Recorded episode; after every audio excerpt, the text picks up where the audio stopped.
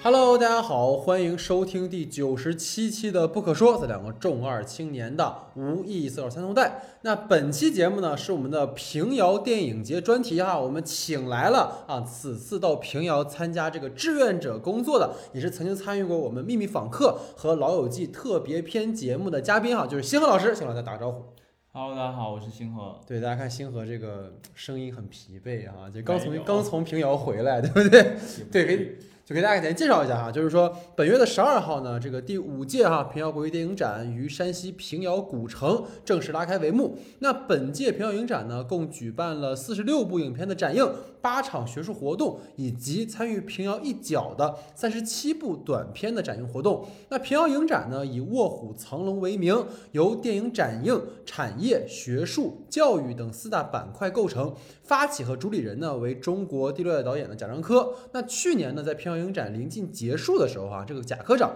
突然宣布退出平遥影展，引起轩然大波。那本以为呢，今年的这个平遥影展会因此受到很大的影响，但科长呢今年又如期回归，这背后究竟有什么博弈关系哈？我们不得而知。但对于影人和影迷呢，其实最重要的还是希望有这样一个平台，看到更好的电影和让自己的电影被看到。那本届影展呢，在十八号颁布了各大奖项的归属情况。宇宙探索编辑部《永安镇故事集》《水边维纳斯》《再见乐园》四部影片分别获得了费穆荣誉最佳影片、最佳导演、评审荣誉和特别表扬。羽毛、佩德罗、火之夜、当我们仰望天空时看见什么？四部影片分获罗伯托·罗西里尼荣誉最佳影片、最佳导演、评审荣誉和特别表扬。那关于详细的获奖名单呢，可以在公众号阅读原文处查看。那之所以要做一期平遥相关的节目呢，一方面是因为啊，我们说刚才这个星河老师啊，这是到了平遥做了志愿者的工作啊，了解到了很多电影节的幕后故事。那想要听他聊一聊哈，关于平遥那些事儿，包括平遥今年有很多有趣的活动哈，就比如说这开幕当天啊，五条人和科长牵头蹦迪啊，徐老怪和科长聊希区柯克啊，包括这个宁浩和贾樟柯共演的《地球最后的导演》等等哈。当然了，最重要的是这个新导演们的才华呢，在本届平遥电影节上是奔涌而出。那对于当下和未来中国电影创作都是非常值得关注的一股年轻力量哈。那关于本期这个平遥电影节的节目呢，我们会拆分为两期。那上期呢是与星河老师的对谈，那其中涉及到平遥电影节从流程到展映影片，包括与其他国内主流电影节的比较等内容。那下期呢，我们会拟邀哈，就是刚刚在第二十八届大学生电影节凭借《被光抓走的人》获得最受大学生欢迎年度处女作的导演董润年老师哈来参与节目的讨论。那董润年老师呢，是我的这个同校直系师哥哈，从大学期间呢，其实就参与了很多的编剧工作，先后呢为管虎的老炮，然后宁浩的《心花怒放》、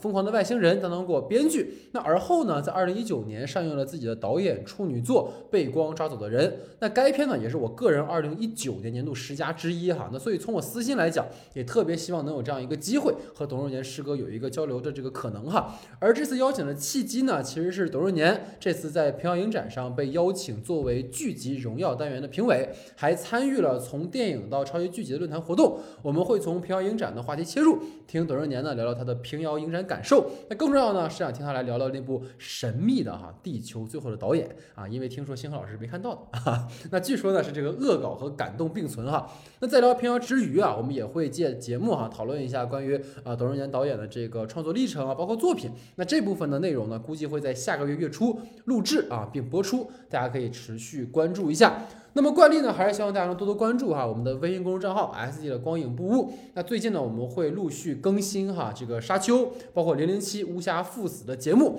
那大家可以持续关注一下我们。另外呢，想进入我们的听众群的朋友，可以在这个微信公众号后台留言，我们会拉您入群。另外呢，还有一个通知哈，大家能够发现我们的九十四期和九十六期节目哈，在这个平台上是被拿下了哈，所以这个原因呢，我们也不得而知。虽然说我们屡次在跟这个平台沟通，但最后发现还是无疾而终哈。所以大家如果对我们九十四和九十六期两期节目哈，九十四期聊的是某某湖啊，九十六期呢是兰心大剧院啊，不知道为什么哈，就尤其是兰心大剧院这期节目，我们也很困惑啊。所以大家如果想听这两期节目的话呢，可以到我们的微信公众号去收听啊，或者是到那个荔枝平台去收收听哈，都可以啊。所以这是我们大概的一个通知。那么接下来进入到我们本期平遥影展的特别节目啊，要到了就是我们的星河老师。啊，就是星河老师，我们就可以简单来聊一聊了哈，就是关于整个这届影展啊。其实，因为我记得你在参加这影展之前，就是这个投简历的这个过程，其实也是一个蛮有意思的过程。其实从你来去之前，我想听听你是怎么要想去这个影展的呢？为什么会想要去这个影展？其实很简单，因为就是我自己个人是非常喜欢贾樟柯的，嗯然后有这个机会的话，当然是会想要去做嗯这一个、志愿者，呃参加到他这个影展的工作。其实我最开始投的是他们那一个项目制的工作嘛，嗯但是因为可能我个人经验比较缺，呃，工作经验比较缺乏，所以他就嗯把我给 pass 掉了。然后后面 其实因为我等了很久，就是。呃，他大概那个项目制招聘是七月一号就发出来，刚好是我们毕业那个时候，嗯我七月一号就投了，嗯但他七月三十号才就是通知你说我们要开始面试了，就是你嗯。会感觉他办事其实稍微有一点点拖沓，或或者也不是拖沓，就是他们觉得志愿志愿者这个工作不是不着急 对，放一放，对嗯，然后大概是呃，他告诉你说可以进入面试，然后安排面试的话，其实也又等了好几天，嗯，然后差不多知道被 pass 的时候，其实又是八月中旬的，哦呃的。时候，然后你就短时间内，然后他要到招聘志愿者，志愿者招聘的话，好像以就是那个九月中旬了，其实也没有间隔多久，嗯所以我就想说，那大不了就一条路走到黑，就直接再把志愿者给升上去，而且志愿者也比较好过。包括我面试的时候，其实我第二次面试志愿者的时候，那个面试官都已经很认识我，他说我们又见面了。嗯对，对对，就你就可想而知，就是很容易能够再进去。嗯但是会想去的原因，肯定就是因为贾樟柯，因为我在两次面试的过程当中，一直都是在讲自己呃贾樟柯对自己的影响，包和你的毕业论文对 和我的毕业论文，对我也非常重点的提了这个。对 对对对，因为星老师毕业论文写的是跟废墟相关的一些中国影像，所以这科长一定是绕不过去的一个话题。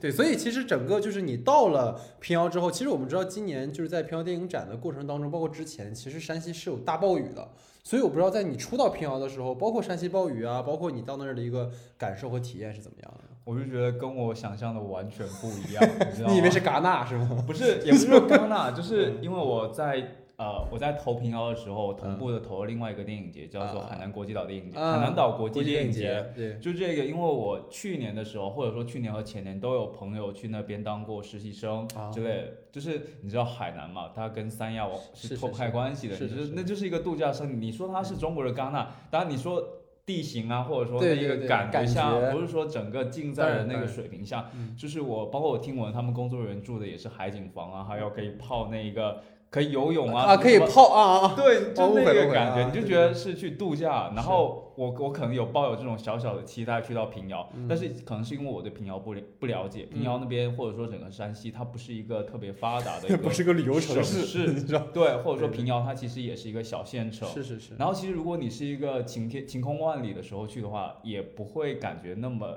奇怪。但是我去的那天刚好就是它下雨嘛，包括我去之前，其实那个新闻就是微博上一直都有新闻在说那一个，他不是说山西，已经是说平遥的城墙就已经塌了的哦，程度。对，然后我们当时那个志愿者群里面也有在问说，这个会不会影响到那个影展啊活？动，然后主办方是说那一个呃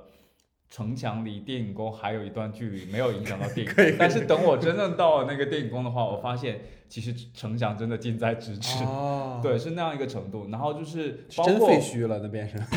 也没有没有，就封起来我们看不见，它在维修。嗯然后包括那一个去平遥之前，其实贾樟柯他们就是平遥影展官方也发了那一个说什么与山西同在的那样一个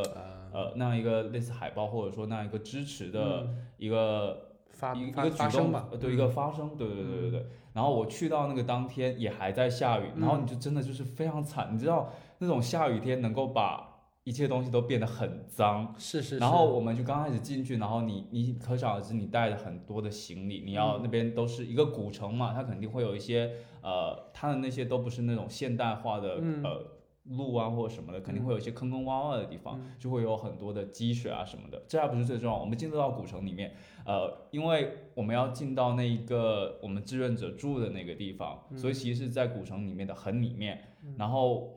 坦白讲，我觉得住宿环境不是特别的好，就我们绕了很久，我们是呃雇了一辆那个类似摆大巴摆渡车，没有办法摆渡嗯摆渡车载我们过去，一个人十块，你就可想而知有多么志敲诈。愿者还要给钱，对，一个人十块，然后我说 师傅，你拉我们这一这这一这一群人十个人过去就一百块，就很能赚，他肯定也有提高这个旅游经济效益的原因。然后我们就坐车，然后就走到很里面，就是你会越走进去越发现。那就是一个施工的一个地方，就是旁边有很多，比如说堆着很多沙，堆着很多的土啊什么的。然后如果是正常的天气状态下，你觉得堆点沙堆点土也无所谓。啊，我明白但如果是下下雨天的话，我们简直就是在你就当中，就是我以为我来我是来度假，结果我是是来赈灾的，是这是我的第一个感受。对，是是是所以我就觉得刚到的时候，其实真的有一点点体，验不太好，对，跟我自己的想象是完全不一嗯样的。就还得搭钱进去，就 就已经完全不想再做任何的事情了。啊对，就觉得舟车劳顿很累，然后就觉得一路是过来赈灾的，完全不是过来享受的。所所以其实你看，你这种感受也延续到了他这个电影节的开幕吧？因为我听说是每年其实平遥都会被说是一个盲盒电影节嘛，就《卧虎藏龙》它它不会告诉你什么片子，大家可能选的时候你只能选哪一个，但是你不知道你具体选的是什么。然后今年就是好像说本来开幕的很多片子是很多媒体们已经有了就是进去的这个权利啊什么的，然后结果好像临放之前又改成说是只能放二十多个位置，然后结果这个事儿在网上还闹得还挺凶的。不知道你当时在现场有这种有没有什么反馈之类的？嗯，我我记得其实前几届还是有颁布这个片单出来的吧，嗯它还是有公布片单，只是说我没买有跟票的时候我没有对对买票的时候肯定还是公布片单的，嗯我我没有跟过前前几前几前几届但是今年这一届的话，好像它这个公布片单时间是稍微晚了一点，嗯就是它是十二号开幕，嗯这应该是十一号晚上九点多 公布的片单。然后开票，我就觉得这这这到底要这些观众要这些影迷来参加这个影展影迷怎么办？就是他是零点的时候开票，差不多是零点二十吧，我记得，因为我那个时候也在蹲票要抢票，嗯所以就是真的是开的蛮晚的。但是嗯后来我就也有听闻嘛，其实嗯他们就是在等龙标。嗯就是其实哦就是因为很多片子都在等着过审，然后好像嗯听说最后在等的那一部就是《宇宙探索编辑部》，嗯就是一直在等它龙标下来，所以他们决定不公布。呃，怎么讲？他们觉得这么做的理由就是说，如果我，比如说，如果我提前把片单公布了，我不嗯协调后面那些还没有过审的片子，对我就先公布一部分。比如说，我把这样一个消息，我告诉了下一个人，下一个人又告诉了另外很多很多个人。嗯那等我再加了一部片子的时候，我又要再以这样的途径告诉这一个人，然后再去告诉每一个人，对，就是他们会觉得这样的这样的过程过于的繁琐了，哦。索性我就闭口不说，等到所有的东西都确定了，谈好了，都谈好了，我再公布。嗯。包括他们那个嘉宾，就是要来参加开幕式的嘉宾，其实持续的在变动。因为我、我室友是那一个内容媒体组的，他就告诉我，他当天晚上就是把某位嘉宾的那一个名字，就是从 Excel 的表格上面加进来、删进去、加进来、又删又删又删掉。删掉，就是你会看到，其实整个电影节的那样一个统筹，那样一个变动性，到最后一刻的变动性，其实都非常大。啊对，就是其实是一个很难，就是它其实是一个很难统筹的事情。但是我觉得肯定是会有一个更好的办法，就是这是是团队需要去想的。对是是，对，因为不然你真的就是最后一天片单才出来，然后那个临时的开票，大家又抢不到票的这么样一个情况，你说可能别人明天早，就是说，比如说一个北京的影迷，嗯啊，他要来千辛平遥万苦来他可不是他肯定前天晚上要早点睡觉，他早上要坐车啊。那你说你十二点半给人家开个票，那他可能已经睡着了，然后早上醒来又醒来的时候又要赶车，结果发现票都已经被抢光了。对对对，你这样其实就是真的会有一点点让影迷觉得做的不太好。对对，这是肯定的。明白。但是我就觉得影展应该想到更好的方嗯办法去处理这些事情吧。对，嗯，那为什么会说这一届是，比如说安检上会很混乱呢？你这有提到的，嗯，这一届安检上混乱，其实我不知道是为什么，但是大嗯家可能会猜测，呃，可能有两个原因，一个是可能是因为疫情的原因，一个可能是因为可能他们这次请了王俊凯作为那个青年评审觉得会有粉丝来，会有很多，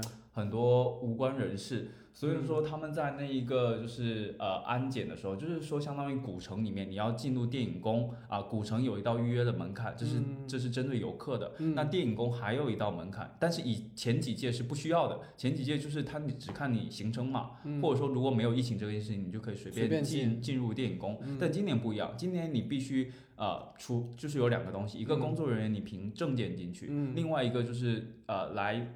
来参加电影展的。呃，这些影迷或者观众，你就必须得凭当日的电影票、嗯啊，当然健康宝行程码那些就是必须的，对不对，嗯你就必须凭当日的电影票才能进到电影宫，不然你是进不去的。那你想，如果对于说王俊凯的粉丝来说，嗯那他们想要进入电影宫，那他们没有工作证件，对不对？我们的工作人员和志愿者也是绝对不可以把证件给别人给给别人的，嗯否则你会马上被开除。当然那你们能，他们能做的唯一的办法是什么呢？去买电影票。对，所以他们会把所有的，电影票都抢光，哇。热门的、冷门的，就会导致太可怕其他人没有电影票，而他们也不想看，其实。而他们也不想看，他们可能就是他们因为要等王俊凯进场，对，那他们可能就会很晚进场，比如说他王俊凯进场之后，那他们才去检票，对。那你会就会发现我们其他观众做好之后，还会有人陆续进来。续进来，或者说他们进入到场里面，他们觉得电影不好看，可能也是走，或者说他们就不进场，嗯。就是直接就是只是为了进电影宫，而不是为了要进到电影厅里面，嗯，那就会导致整个场里面，就是整个放映厅里面有很多的座位是空的。嗯那大家又蹲不到票，嗯因为这些粉丝是另一群人，而我们观众可能在另外的群里面，就是那些转票群里面。包括我有两拨人，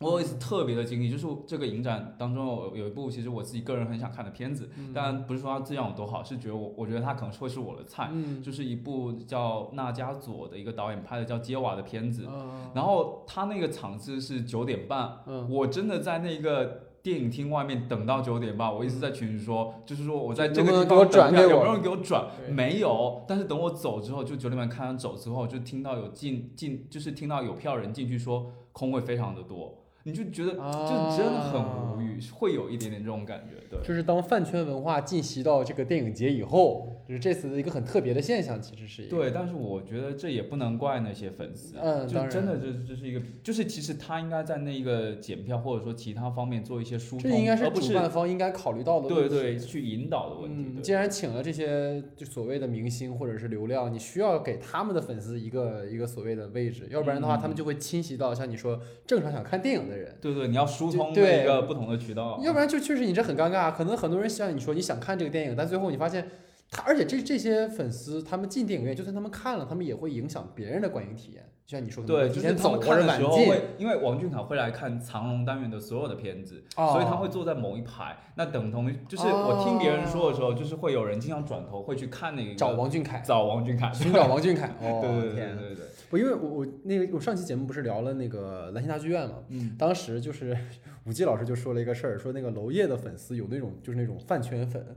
哦，就是知道，就是就是那种他们会跟踪娄烨，你知道吗？跟他的行踪，然后比如娄烨在哪一场扮演办那个呃电影的放映，他就会找娄烨哥哥去拍照啊、偷拍啊什么，就是你发现已经到这种程度 这种饭圈文化就特别的可怕，所以你看你这个其实也是一个我觉得还挺有意思的一个点嘛。所以这个其实就引到我们的其实下一个话题了。从你刚才说到这个事儿，就是关于影展嘛。其实本质上我们还是要讨论电影节本身嘛。而且你其实也提到说，关于这次的电影节，你会感觉跟其他的电影节有很大的区别，比如说刚刚结束的上影节和北影节，可能就这方面听听你的看法，你的体验上来说。嗯，我觉得一个最大的区别是，嗯其实我们都参加过上影节和北影节，就是我们肯定都去过。嗯你会发现上海电影节或者说北京电影节，嗯它我们知道我们要买什么片子，它片单一出来的时候，对对大家会冲的就是那些那些呃很经典的片子，比如说什么社交网络啊、穆赫兰道啊，包括说是一些那些很经典的艺术电影这一种。嗯。但是你会发现，去到平遥之后，嗯我的第一个感受是，他放完片单之后，我所有我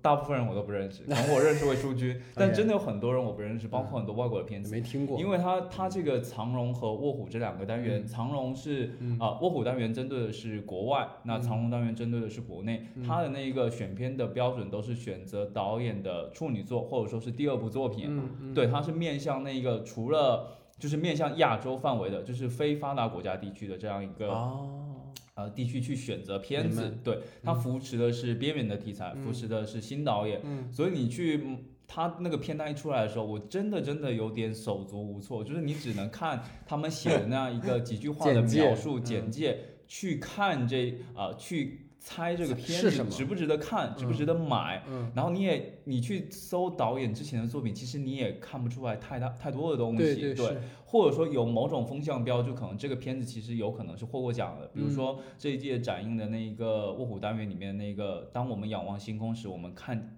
仰望天空时我们看见什什么么，这个好像是在柏林电影节拿了奖的，它是入围主竞赛的。然后包括这一届电影节后面临时加进来的一个片子，就是嗯我也说了，它等龙标嘛。其实嗯你看，它不仅仅是等宇宙探索编辑部，它还有一部叫《再见乐园》的片子，其实是嗯在开幕前根本没等到，是后面临时加上，就是已经开始了。对，已经这已经是进入到影展中途，他临时把这个哦片子加进来，而且加的那个场是在晚上十一点多去啊放的。漂亮，对，就是他就是为了等那样一个片子能够进来，对对对，然后临时加了那一场，嗯。然后那个片子好像也是刚在那个釜山电影节拿了奖，所以过来的，所以你可能、可能会有这些奖项的参考去、呃去看你要不要去呃买这个片子的票。嗯那么其他的话，其实真的有点像是说你猜盲盒，你就看这个导演，看这样一个嗯看演员，故事梗概，没啥演员，就演员你也不认识，包括你演员就是你，你看他顺不顺眼，你知道吗？对对，确实就是看顺不顺眼，真的有这个这个嗯这个考虑所在。嗯，然后就是真的，嗯，会有踩雷的地方，比如说。啊，会有踩雷的。肯定会有踩雷，比如说他嗯们就会觉得《再见乐园》那个片子其实评价也还是比较极端的，嗯包括我可以小小说一声，就是那一个、呃，我当时有要买，但是后来没票了，就是呃，顿河老师，您知道啊，我知道，当然，当然，当然。邓恒老师这次就制片了一个片子，啊然后是前一天晚上就刷豆瓣看到他说会赶来首映，呃，那部片子应该好像就叫《小奏鸣曲》吧，嗯嗯但是那个其实媒体场出来之后评价就还蛮差的，嗯，没给邓恒老师面子。对对对对，嗯，就是如果当时冲着邓恒老师去买这个片子的话，其实嗯还蛮有可能会踩雷的，对。啊但其实他好像也是，就他在他是在上一届那个平遥的发展发展中电影计划看到那一个短片或者说是一个样品出来，然后去嗯投资的这么一个情况，嗯，但可能就最后的口碑就是听说是。就是故事是好，但是执行效果差了一点，对不对？嗯这样子嗯，然后还有很多其他的片子，其实你都是会有那种，就是真的就是不知道自己买的票和最后的呈现效果是怎么样的，嗯，对，嗯，会有这种感觉吧。但我觉得看这次电影节有很多这种就是创投单元嘛，还有很多嗯那种、这个方面你有了解吗？这这个方面是我朋友他们在那个组会了解的嗯更多一点嘛。其实就是新人导演他拿了一个未完成品，然后去那边做创投之类的，对，，嗯就是这么样一个形式吧。他们有一些就是会赞助年轻导演嘛，做的是这么一个活动吧，对。对，所以其实你看，从你说这个就进入到可能我们核心说几个得奖的片子，包括其实我看你包括在朋友圈，包括我们私聊，你都特别特别推荐的啊，就是我们说这个永恩镇故事集，对吧？因为嗯就是大家可能不知道啊，就是星河老师之前聊什么秘密访客呀，聊那个老友记啊，都有一种被我就是挟持的感觉。但是在聊永安镇，他真的是从刚才我接到他开始，到我们俩坐下，一直在跟我说，哎呦，这个电影太牛逼了，我天！所以其实我们就好好聊聊吧，因为其实之后我想是在《野马分鬃》上映的时候，想请魏淑君老师来做一期节目嘛。他如果你要是 OK 的话，可以一起来参与一下。对对对，有点不敢，有点不敢。就可以一起聊一下。所以可能就是从你的角度看《永安镇故事集》嘛，因为你有跟我说，它其实也是一部原电影，因为导演其实在他《野马分鬃》里面，他也是在讲一个剧组的故事嘛。对对对其实分鬃也是延续了这件事情。对，所以想听听你大概整体的先是一个感受是什么样的？我的整体感受是非常非常好的，因为我之前他的前几部作品我也看过，嗯就是呃，严格意义上来说只看过前两部嘛，但他好像还有一些其他参与的片子嗯可能是看不到的，嗯就是看到的是那个《延边少年少年》和那个《野马分鬃》。嗯呃，我会觉得《延边少年》也很好，我很喜欢，然后《野马分鬃》也很好。但是就是我会觉得有点惊讶的是，永安镇让我看到的是那个成长速度过于的惊人了。嗯，就是野马分鬃的好是可能就是你会挑出几个点，你会觉得很好，或者说你会觉得对于一个新人导演，对于这种视听语言，对于这种影像的把把握是非常牛逼，或者说他的那种独创性，嗯。他拍电影的角度是很特别的。嗯。但是永安镇是属于那种连续不断的在震惊你，他在给你新东西的那种体验，我会觉得太密集了，会让我有一点点震惊，说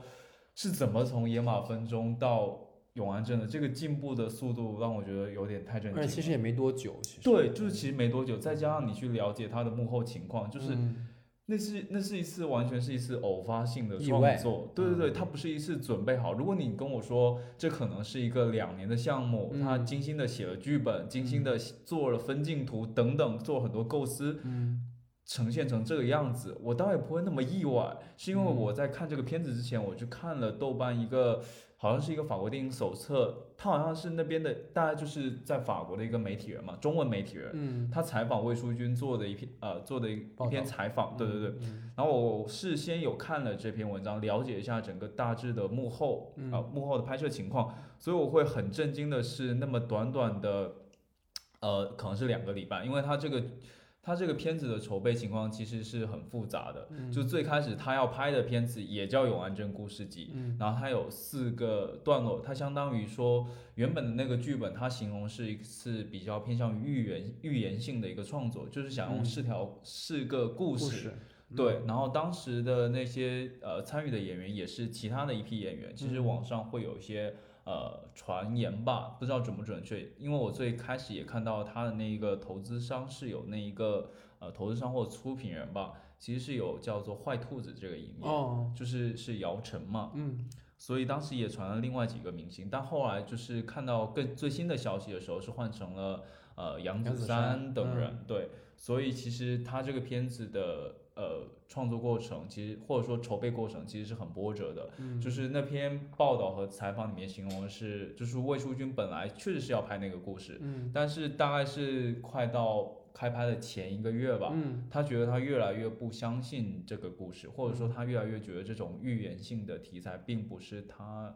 所想要拍摄的东西，嗯。所以他就跟那个编剧就开始在讨论，然后那个编剧其实可能也有类似的想法，嗯，所以最后相当于他们在开机前的两个礼拜吧，如果没有记错的话，就是来了一次推倒重来，啊。就是把所有都撤掉，嗯。然后就重新写剧本，甚至把说把这整个波折的筹备过程已经纳入到这个电影当中来，他在嗯电影当中做一个自反性的一个创作。，所以你会觉得在那两个礼拜当中，他们可能后期也有一些边写边拍的一个过程吧，嗯但是能够做到这么样一个过一个呈现，我真的觉得有点太太超乎你意料料了对，嗯你会觉得那那就是电影之神赐给他们的，我会觉得真的有这种感觉在里面。嗯，其实我最近就在有段时间我在想，其实很多电影它真的是这种偶发的，可能会有更多的惊喜出来。对对对，你会觉得就是他第三段讲的是一个编剧和导演之间创作观的那种冲突，其实很嗯。像就是说把他们前期的那种争议放大化戏剧化了到电影当中来，嗯。因为他自己在和编剧这么聊的过程当中，他也说了一句话，他说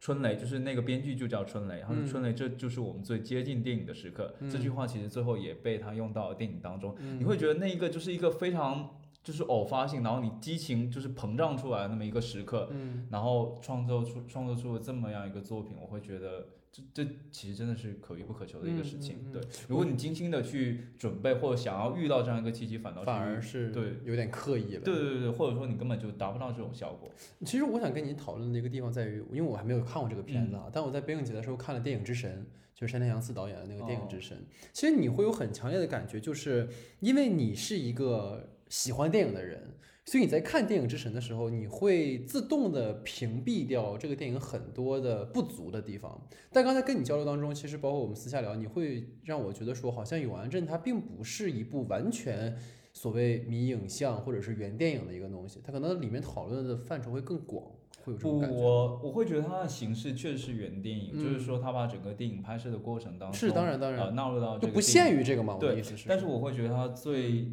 根本的落脚点其实是在讲生活这个东西，嗯，因为它三个故事，比如说它它这个片子其实是三个段落，嗯。第一个段落它三个段落分别用了三部华语电影的名字，嗯嗯，第一个段落叫做独自等待，嗯然后第二个段落叫做看上去很美，嗯第三个段落叫冥王星时刻。嗯，那么独自等待，它讲的是一个，就是说，呃，一个电影剧组，他刚来到永安镇这个地方，然后可能是他们来采风，或者说他们来看景，做这样一个工作。嗯。前期调查，对对对对，就到了一个、呃当地的一个小菜馆里面。嗯。所以说，第一段这个呃独自等待这个故事，它聚焦的是这个电影剧组和嗯。这个老板娘，或者说她不甘于这种生活的这么样一个年轻貌美的老板娘，嗯。他们两个之间的这种关系。嗯。就是，而且在这个段落当中，魏淑君她非常聪明的，就是她经常使用的一种方法是画外音的方式，嗯。就是说她画面当中呈现的是老板娘，但是呃，华为音都是剧组他们在讨论这个电影剧本，因为他们的这个电影剧本当中也有一个老板娘啊想要逃离这种生活，然后所以他们在讨论这种过程，所以你会看到这个电影剧组和这个老板娘之间的那种互动和真实的一个对，对对对对，嗯包括它里面设置了一个叫做侧拍师的这么一个角色吧。嗯 这个侧拍师的扮演人物就是一个纪录片导演，他请了那一个去年参加过平遥电影节，在嗯。平遥电影节好像也有拿奖的杨平道导演，他的片子叫《猎流》嘛。呃，那个片子讲的好像也是一个导演和女演员的故事，明白，所以你会发现魏淑君非常聪明的嗯把这个电影人自身所带有的这种故事性，就纳入到他这个故事当中来。对对对对对，所以形成了那样一个侧拍导演和那一个女演员之间的故事，其实就是一个猥琐的侧拍导演，他想要哎哎，他想要钓这个老板娘之类的，对对对所以说，第一个故事他讲的就是说，这个老板娘她其实是很不甘于说她现在在这种小镇的停固的凝滞的这样一种生活状态。嗯呃，其实我会觉得他的这个第一段的故事，他最后一段不是用了《冥王星时刻》的这个片子嘛？其实说，嗯，第一段的故事其实跟《冥王星时刻》当中，那个电影剧组和那一个就那个电影导演嗯和那个老板娘之间的关系是有点相似，但是在《冥王星时刻》当中，其实那是一种欲望关系。对对，但在这个片子当中，其实它是另外一种欲望，就是你不甘于自己生活的欲望，嗯就是更加的不一样。其实我会觉得第一段更像，嗯，更像张明的另外一个片子，嗯叫做《巫山云雨》，不是说故事像，是说那种人物的生存状态下。嗯因为我自己是比较喜欢张明的，然后我在很早之前看过，呃，在之前吧，就是看过张明写的一本书，叫做《找到另外一种方法》。嗯里面他虽然说我没有特别喜欢《巫山云雨》这个片子，但是他在谈《巫山云雨》的创作核心的时候，嗯呃，其实非常打动我。他就说，《巫山云雨》讲的就是，呃，大家都在寻找另外一种生活，或大家都在期待另外一种生活，处在这样一种寻找是另外一种生活的过程当中。因为这些人物都处在一种停固的、凝滞的生活状态当中，所以我会觉得，其实某种意义上来说，第一段那个故事的内核更加像。呃，张明在《巫山云雨》当中所描写的那种人物状态，嗯嗯然后第二段故事的话，他用的是看上去很美，嗯其实讲的就是，嗯、因为剧透啊，尽可能不要剧透啊！你要剧透就没法，就就就大家就没法听了。呃，其实我我觉得这个片子真的不在乎剧透这个事情，嗯我会在关键的节点不会剧透，但是故事是怎样的，其实啊，其实无所谓。第二段讲的是，就是第一个段落那个剧组要拍的那个电影，最终请来那个大明星，嗯啊然后就是杨子姗杨子姗这个角色，所以第二段看上去很美，讲的就是一个女明星回家乡的一个故事。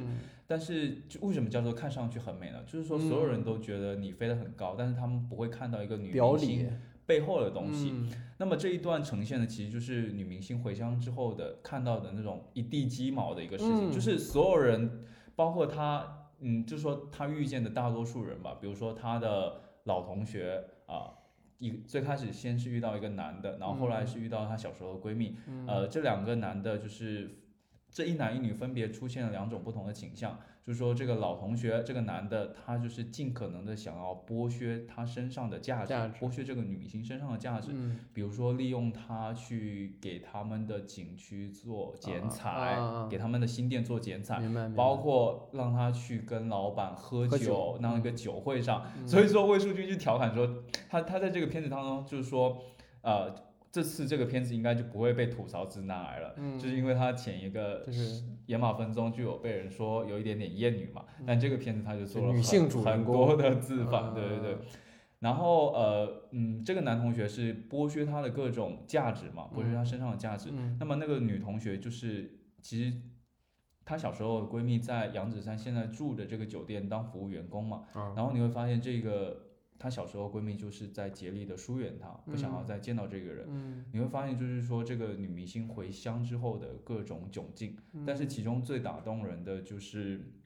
这个女明星后来遇到了她，可能就是那种恋人呃有达以上恋人未满的那种，嗯往昔恋人的那也种，应该也不算恋的，就是那种心照不宣的暧昧状明态。白明白。对，然后她和那段旧情人的关系，嗯或者说他们的重逢，让我嗯非常非常的感动，因为他想到了自己的故事，也不是，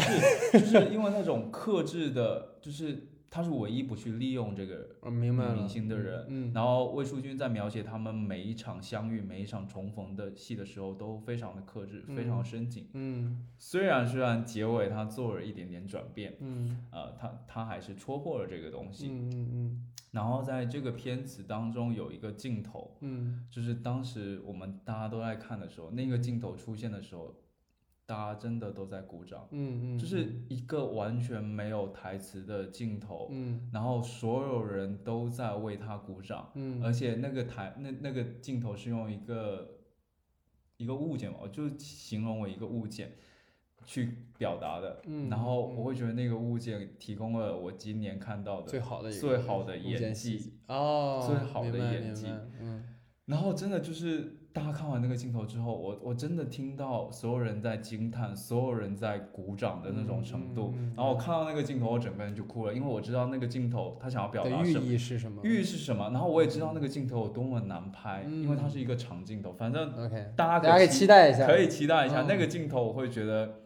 在我的观影经历上面也数得出来。嗯嗯，对嗯，哇哦，然后第三段虽然用的冥王星时刻，但它讲的其实是一个呃创作过程的自反，就是相当于你可以理解为就是说编剧和导演演之间在撕逼，嗯，因为他们这个片子拍不下去了，这个剧本写不出来了，嗯。然后就是有很多编剧和导演之之间的对话，嗯。然后包括他这个片子里面，就是那个编剧是由这个片片子的编剧本人出演的，嗯。然后包括后面加进来的制片人也是由制片人本身出镜来表演的，嗯。所以说第三段的话，相当于说它是一个关于创作的一个编剧和导演还有制片人的撕逼，嗯，然后这一个段落的台词就是信息量非常的爆炸，嗯。然后非常的好笑。我会发现，我不知道这个应该归功于编剧还是应该归功于导演，我觉得可能两个人都有。当然相辅对相成的，对对对。嗯就是台词基本上是无敌·艾伦式的那种嗯嘴炮型的，但它更加新潮，更加好玩。它纳入了很多当下的流行时尚元素，嗯比如说那一个嗯，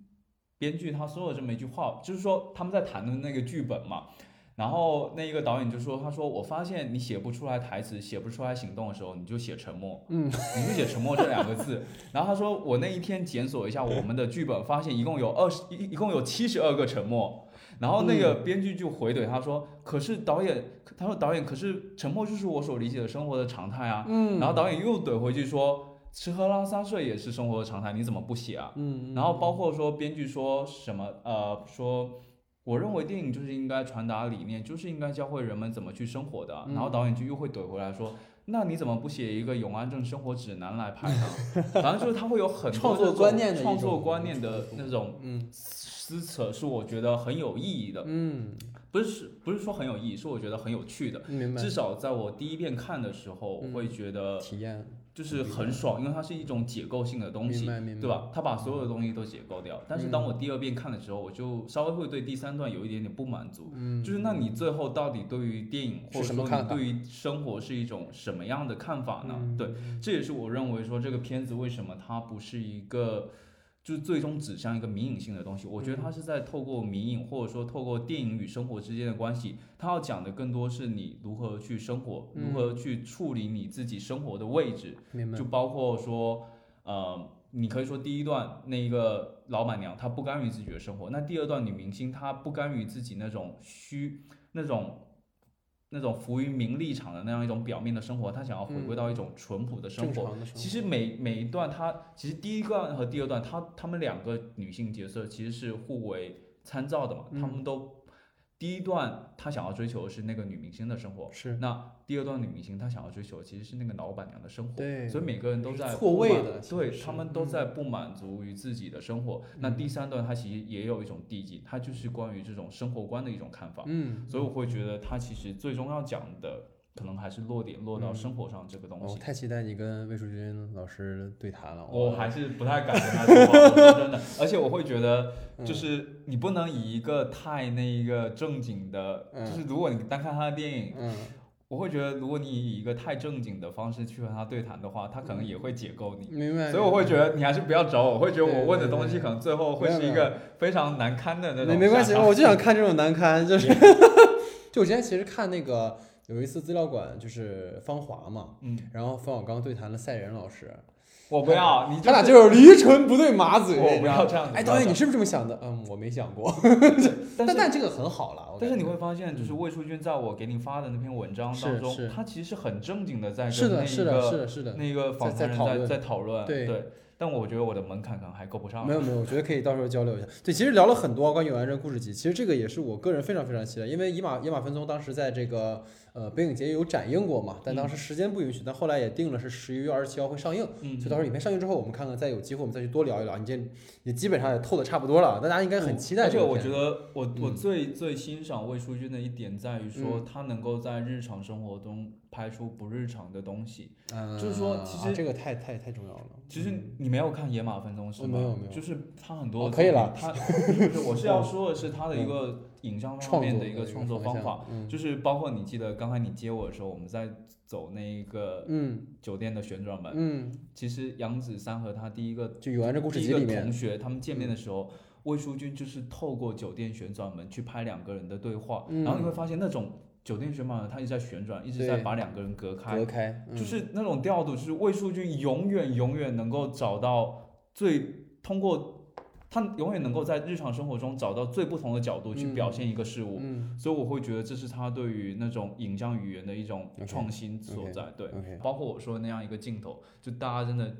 启发在鼓掌，因为我就觉得我在那一刻真的很很。很深刻的感受到，就是我送给你的这个杯子，他写的那个 slogan，嗯，叫做“电影不是一座孤城”。你会觉得那个时候在那个场域当中，观众也。就是每一个影迷，每一个观众也不是一个孤岛，你会真的感觉感受到，就是集体观赏的时候，不是你会感受到你和他人的这种连接，就是关联吗？对，就是你会觉得大家在为同一个东西流泪，大家在为同一个东西鼓掌，这就是电影院存在的意义嘛？就是你跟所有的观众的这种共情的这个，但是就是在普通的电影院，大家不会感，不会这这种不会那么的密集，你也不会表现出来，对吧？因为你在日常的电影院当中，甚至在我说的。北影节和上影节，你都不会遇到这种鼓掌的这种感觉，或者说他的鼓掌是不一样的。对，因为我知道，就是你其实也看了那个今年也特别火的嘛，就《宇宙探索编辑部》。然后据说，你知道为什么我让你不要聊那么多吗？因为你跟我说你是不太喜欢这个片子，所以你上面那个聊那么多那么好，你说你下面这个聊不点儿，就会显得哎，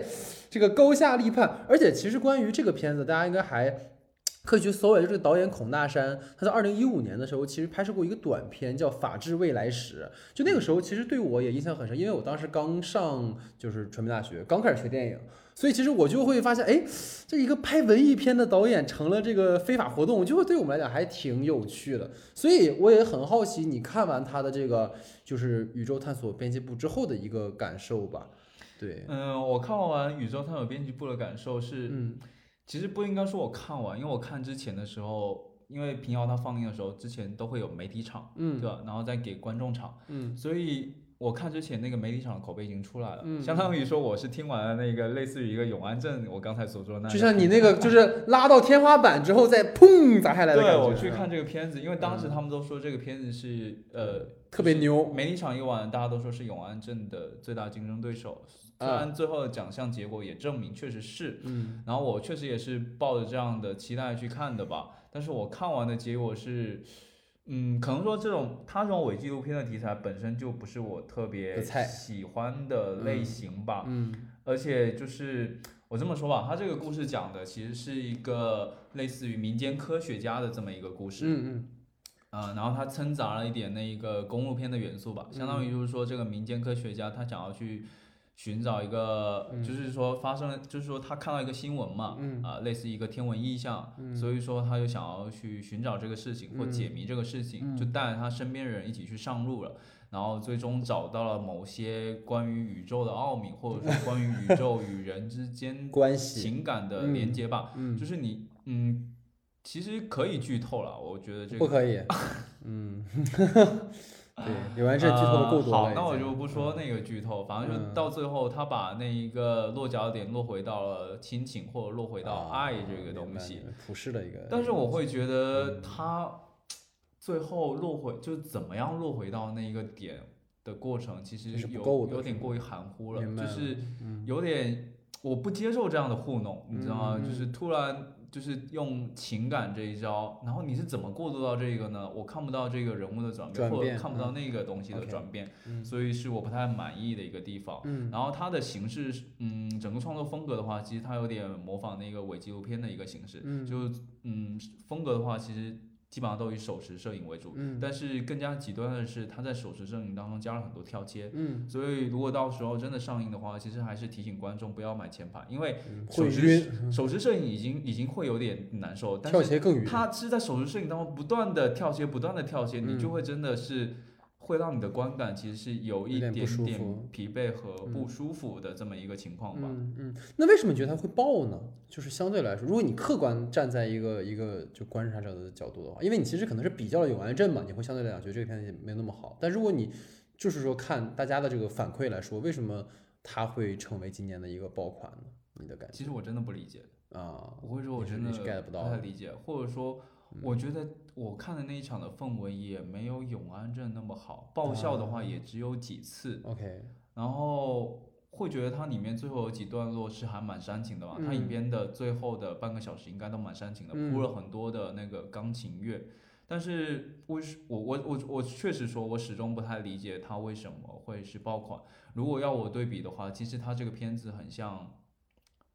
很像那一个，我说两个人吧，不说影片了，就是很嗯。像毕赣加上辛玉坤，啊，就或者你可以理解为就是，或者你可以理解为路边野餐加上西迷西迷宫，嗯，对，就是嗯一种粗糙的那种呃原生态的那种力量，然后再加上我在豆我在豆瓣上看到一个一个评价，然后他嗯。最后一句话说的非常有趣，他说这个嗯。电影吃了几个毕赣，什么意思是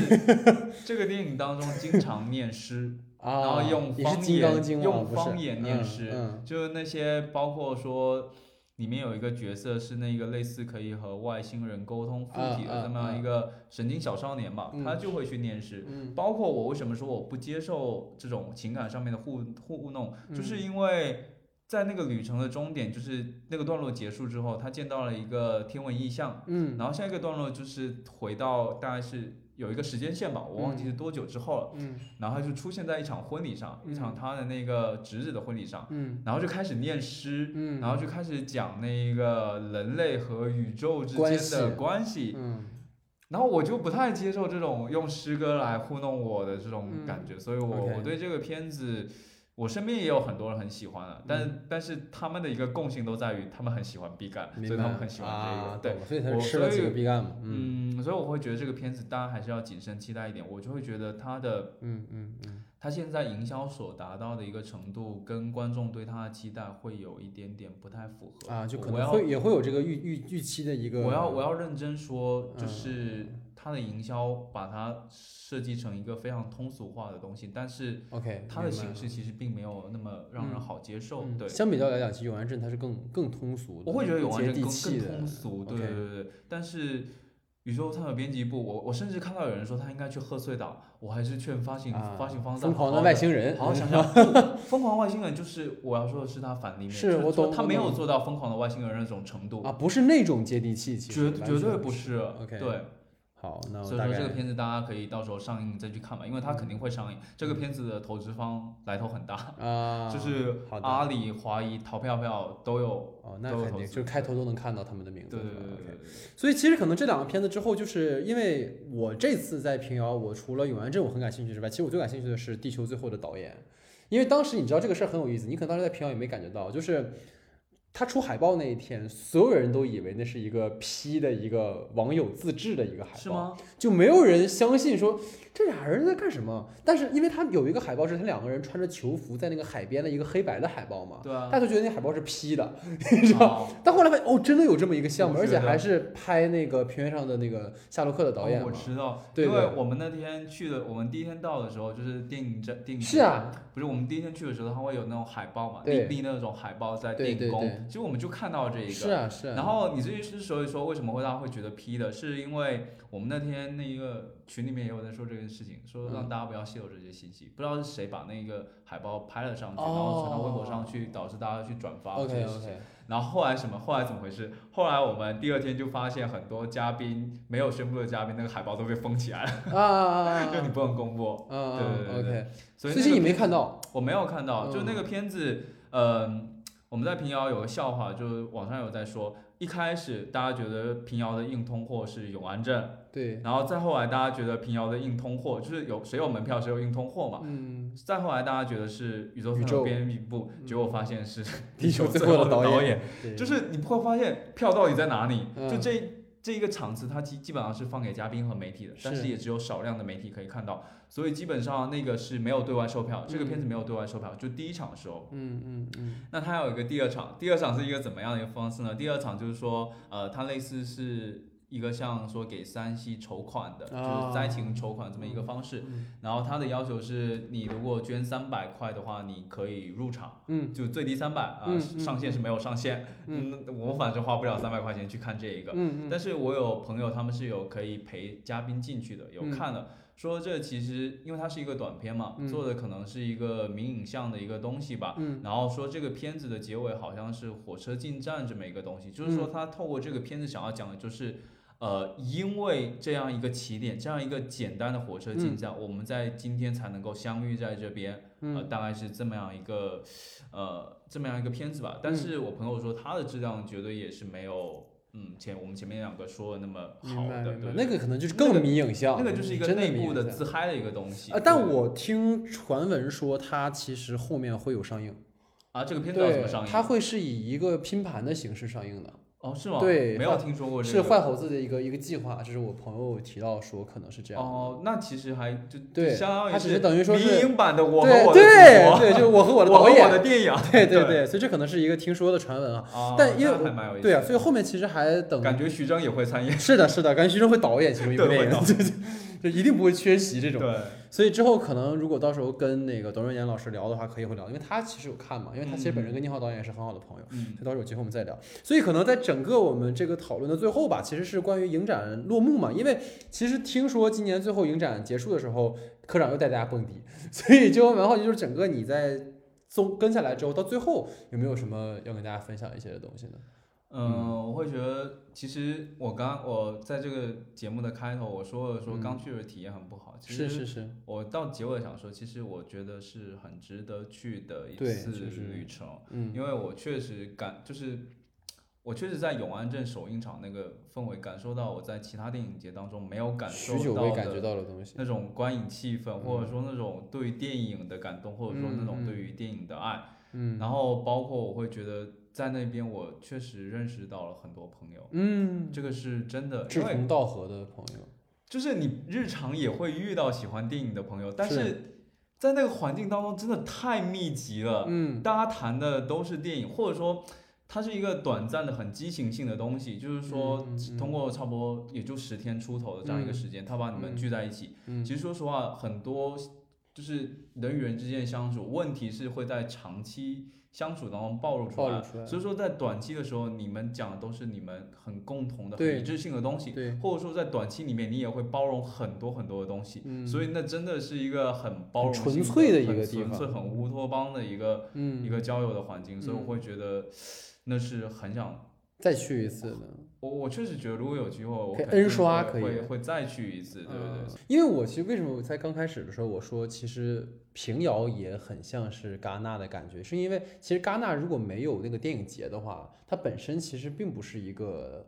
就是就旅游的人很多的地方，哦，是吗？是因为戛纳电影节，所以那个地方会每年聚集那么那么多电影人，哦所以其实平遥电影节也会有这种感觉，就是大家就是因为你像比如说北影节或者上影节，其实大家是分散在各种各个影院嘛。但对于这个地，对大家就在这一个地方，就在这一个地对吧？你电影宫也好，大家看片子其实都在各个厅，然后一出来，大家一汇到一起，其实都在讨论电影。这个事情其实是个非常好好有意思，因为我其实之前看过一个我为什么其实很想去平遥，是因为去年还是前年，就张艺谋和贾樟柯就电影的每一秒，他俩不是做了一次论坛嘛？那次我看过一个视频，就是大家一听说放票了还是开场了，那个人呐、乌泱乌泱，跟龙一样，你知道吗？就是在抢那个座位啊，所有人都哇跑啊，是吗？就你感觉到哦，原来大家真的就是对电影的热情可以到这个程度，因为确实是你看这两年好像。疫情以后导致电影院可能观看人数减少啊，或者是说这个各方面的原因，好像大家对电影热情好像没那么高涨。但其实当你到了一个就是密集的有电影人在的地方的时候，你突然还会觉得其实大家都在，只不过大家被分散在各个不同的地方嘛，对对对，它所以就是在短时间内把你能量很强的一个集结地方。在一起，真的是能量很强的一个地方。对，所以其实大概整体上我们就聊这么多哈。其实我为什么一定要想说找你，包括后面如果能请到董润杰师哥来聊这样的一期节目哈，其实我的一个初衷在于，因为我相信肯定很多朋友知道平遥电影节，但可能没有说真的去呃参与其中或者了解那些里面的片子。但我觉得就是你今天给我的一个最大的最重要的事情，我觉得是告诉我们，就是电影其实还一直在发光发热这件事情。就是真的，就是当你刚才给我讲完之后，我会觉得真的就是像我说，因为大，因为中国太大了，就是会感觉好像每个人都是一座一座的孤岛，但实际上当大家聚集到平遥的时候，当那个气场聚到一起的时候，你发现其实热爱电影的人还是很多。因为我虽然没有看过《地球最后》的导演啊，但是我其实听，就像你刚才说的，他最后的时候听说是那个科长和这个宁浩干起来了，就是说两个人说要你你你他妈的我要我要拍这个或者我要拍那个，说我们要看这个或者我要看那个，但最后他们就是说，哎，要不然看火车进站。啊，对，两个人最后又回到了那个原点上，啊就电影诞生的那个原点上，就是这个其实是个特别有意思的事情。包括他去预言了一个未来世界，可能电影已经成为了一个就是